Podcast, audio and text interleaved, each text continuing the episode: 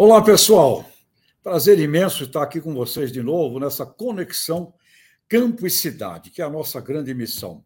Conectar consumidores com produtores, com cientistas, pesquisadores, todo o setor que envolve esse complexo industrial, empresarial, produtivo, serviços, que é o agronegócio brasileiro. E com a gente aqui hoje temos um mestre que faz isto como missão, profissão e com extrema competência. Nós teremos aqui, está conosco aqui hoje, o Márcio, o Márcio Rodrigues, que é o gerente não é, de agronegócio, o gestor de agronegócio da Apex, a essa entidade responsável exatamente por promover o agro brasileiro para o mundo. Conosco aqui também, o querido amigo Roberto Rodrigues. Aliás, Roberto, vou dizer uma coisa para você, viu? Os melhores comunicadores que eu conheci na minha vida do agro é tudo agrônomo, viu? É era o Secundino da Grosseres, era o Ney, Alisson Paulinelli, Zé Maria Jorge Sebastião, Roberto Rodrigues. Eu acho que na agronomia vocês têm lá cursos profundos, viu? De estratégias de publicidade, propaganda, é porque vocês são geniais nesse campo. E está conosco aqui também outro camarada brilhante, né? Que é o Antônio Antônio da Luz, querido amigo lá da Gaúcho, Rio Grande do Sul, onde tudo lá é melhor do mundo, né, Antônio? Tudo lá é a coisa mais espetacular do, do planeta Terra, coisa maravilhosa. Mas olha, eu queria, antes de, aqui, de passar para você, Roberto, para o Antônio, também tem um vídeo que o Marcelo Marcelo está num vidão, está trabalhando lá no México, foi para o México, está lá em Cancún, mandou um vídeo aqui com umas perguntas para o Márcio, mas eu queria chamar aqui para dar um alô, boas-vindas, e depois ouvir Roberto Antônio da Luz com relação à Apex, e eu também vou fazer umas colocações. Mas, Márcio, Márcio Rodrigues, por favor, fique aqui com a gente e conta, se apresenta aqui rapidamente e vamos começar a bater um papo sobre essa atividade fundamental que é a propaganda, a promoção do agro brasileiro. Márcio, seja bem-vindo com a gente aqui, por favor. Professor Tejon, boa tarde. Né? É um prazer para nós, para mim em particular, né, e para nós da PEX Brasil estarmos aqui, né, participando é, deste importante programa e ao lado de tanta gente relevante, né, que são referências para nós aqui, enquanto uma agência de promoção, mas no nosso caso aqui, especialmente, que trabalhamos com a promoção do setor de alimentos e bebidas, né, que é quando a gente fala de comunicação, por óbvio, aí, né, com o professor Tejon, que é uma referência para nós, seguido a gente o escuta aí para nos ajudar a orientar também nessas ações, né, o ministro Roberto Rodrigues, né, da qual obviamente todo e qualquer é, cidadão brasileiro né, que tenha compreensão um pouco do que é o nosso agronegócio hoje é, tem noção da relevância da atuação do ministro Roberto Rodrigues né, em relação a, a, vários assuntos, desde cooperativismo, passando por tantas outras áreas, como ele conhece tão bem, e do Antônio da Luz, né, que eu, neste caso, Vitejão, como bom gaúcho, eu vou concordar um pouco aí com, né, com esse nosso entusiasmo gaúcho de que tudo é melhor. Talvez não tudo seja melhor de lá, mas grande parte, né, Antônio, para nos colocar numa posição aí um pouco né, mediana, mas, é, bom, para nós é um orgulho estarmos aqui, né, da PEX Brasil, a gente tem feito aí é, a agenda de agronegócio da Apex Brasil tem crescido muito ao longo dos últimos anos. Né? A atual diretoria, especialmente aqui comandado pelo presidente Augusto Pestana, que é um diplomata, é, e essa conexão nossa com Itamaraty, que vem de 2015 para cá, deu a possibilidade de nós ampliarmos muitas ações uh, da agência, especialmente voltado ao agronegócio. Né? E como é, obviamente, o setor nosso aí mais dinâmico, mais competitivo quando a gente trata de comércio internacional, por óbvio que a agência tem então que prestar um serviço relevante para os setores né, da, da, da, economia brasileira, especialmente do agro, e a gente vem buscando desenvolver ações aí de promoção, ações de imagem, ações de defesa de interesses, ações de, dos mais variados modelos e tipos, de forma que a gente consiga é, da sustentação né, e prestar serviços importantes aí para o setor produtivo brasileiro, claro, e consequentemente aí para o Brasil como um todo. Mas nós estaremos aqui à disposição de conversar com os amigos aí né, e debatermos estes temas ou outros que vocês julgarem relevante. Legal, Márcio. Você sabe que a gente é apaixonado por marketing e comunicação. Mas eu queria passar para o querido ministro Roberto Rodrigues, porque se tem alguém apaixonado por esse tema, no agronegócio, é, é, o Roberto. E depois eu vou voltar com umas questões que eu vi que vocês fizeram numa última ação de vocês também, um desenvolvimento da gastronomia brasileira, dos terroir brasileiros. Depois a gente volta para esse papo. Roberto Rodrigues, por favor, as suas colocações e questões para o Márcio aqui conosco. Tejão, muito obrigado. Márcio, é um prazer recebê-lo aqui, viu?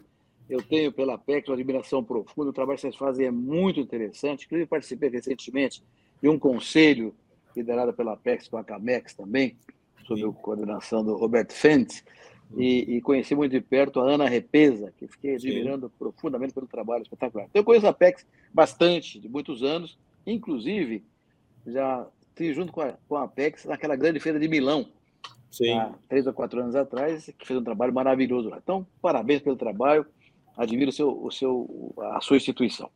Mas, Márcio, eu, eu tenho N preocupações, vamos ter bastante tempo para conversar hoje, mas tem uma particularmente que tem sido bastante alarmante para o agronegócio que é a questão da imagem brasileira lá fora.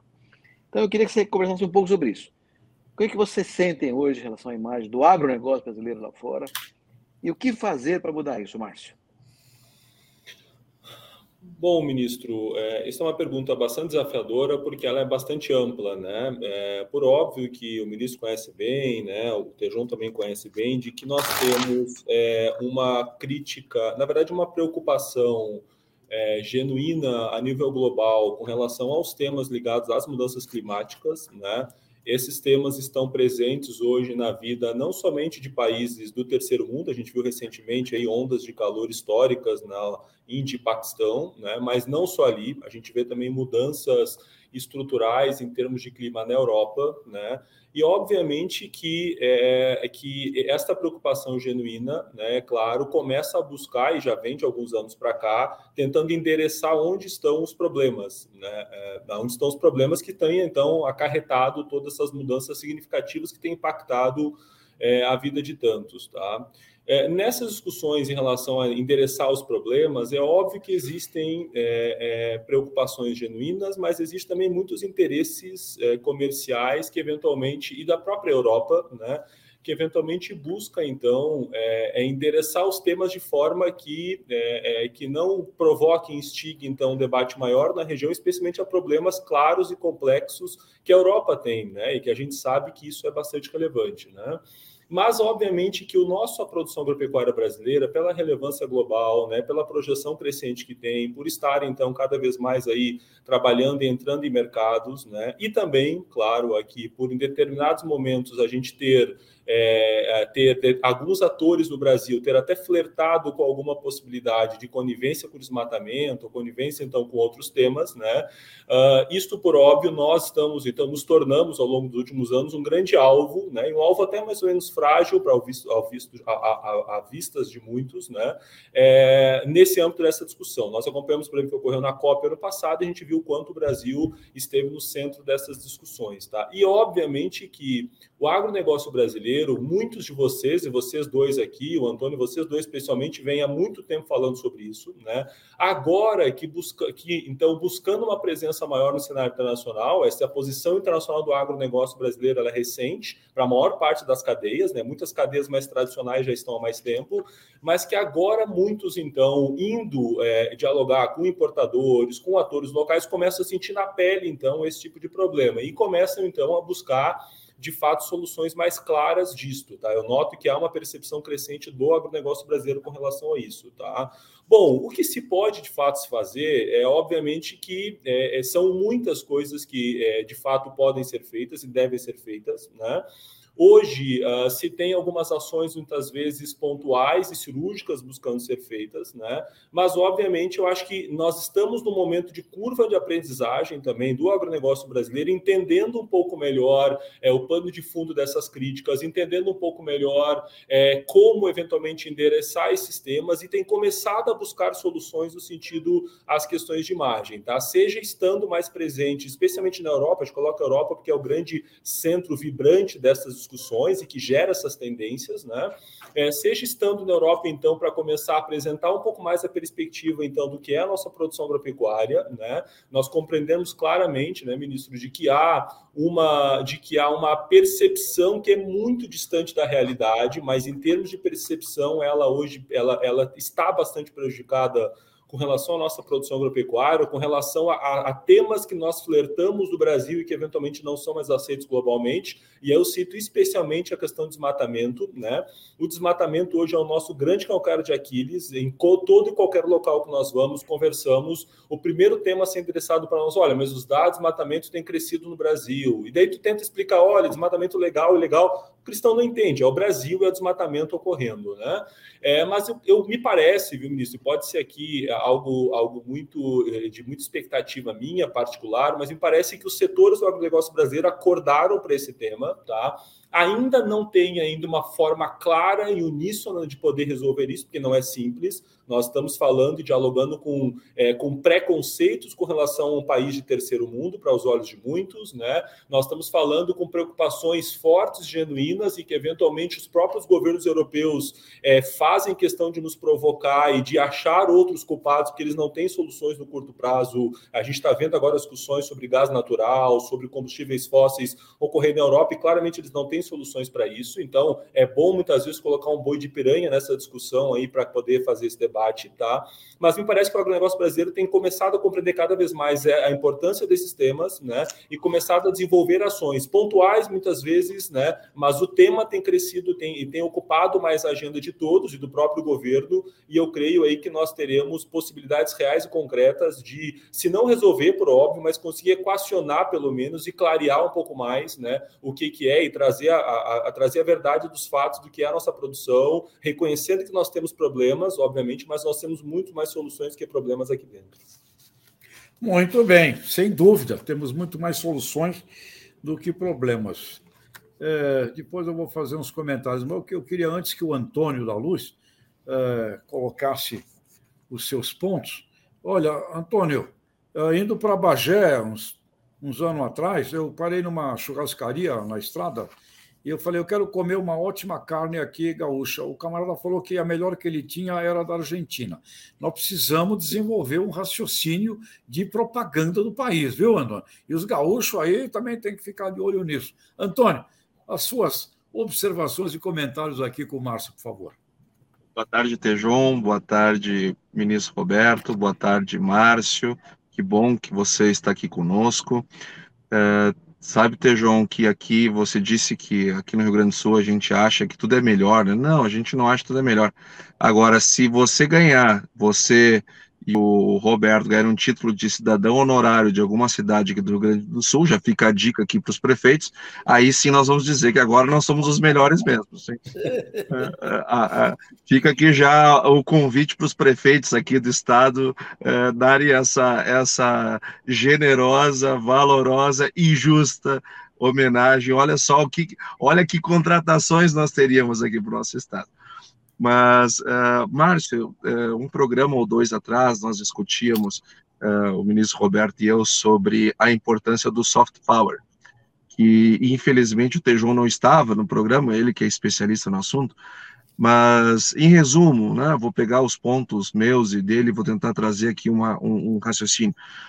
É, nós não temos um grande exército, nós não temos uma, uma grande marinha, uma grande aeronáutica, nós não somos um poder militar relevante no planeta. É, mas temos a pretensão de sentar no, no, Conselho de Segurança da ONU há muito tempo. O, o Brasil busca isso. Não, tô, não quero fazer juízo de valor, tá? Se isso faz sentido, se não faz sentido, que tipo de benefício nós traria. Mas, mas tem se mostrado um desejo genuíno por parte dos, dos, dos nossos comandantes. Uh, e o Brasil, por sua vez, ele não tem um hard power, né, que seria um exército, mas ele tem um soft power, que é uma capacidade de produzir imensa, sem a qual o mundo não consegue obter paz e estabilidade. Uh, nós, não, nós não somos um país de primeiro mundo do ponto de vista econômico, mas, mas eu diria que nós somos um país de primeiro mundo quando da, da hierarquia da necessidade das coisas, né? Não dá para viver sem a tecnologia americana, inglesa, alemã, israelense, não dá para viver sem a indústria chinesa, não dá para viver sem a agricultura brasileira. Isso, isso são fatos. Isso nos coloca num, num ponto, num ponto de relevância internacional. E hoje eu estou falando aqui do meu estúdio móvel, né? Estou dentro de um carro estacionado no posto de gasolina, porque eu estou indo para Santo Ângelo fazer uma palestra amanhã e se alguém não me falar que a melhor carne é argentina, é Tejon, eu vou jogar os pratos no cara ainda, e não vou pagar minha conta, vai ser ótimo, até porque eu não vou precisar pagar. Mas eu estou indo lá para Santo Ângelo, aonde nós vamos ter a abertura amanhã do programa Duas Safras, que é um programa que visa estimular a produção em segunda safra no Rio Grande do Sul, safra de inverno, e também ampliar a produção de milho, porque nós estamos, Márcio, sendo extremamente demandados por uh, cada vez mais por grão para produzir suínos, para produzir aves, para produzir leite e os grãos em si. E quando nós vemos essa demanda se consolidar agora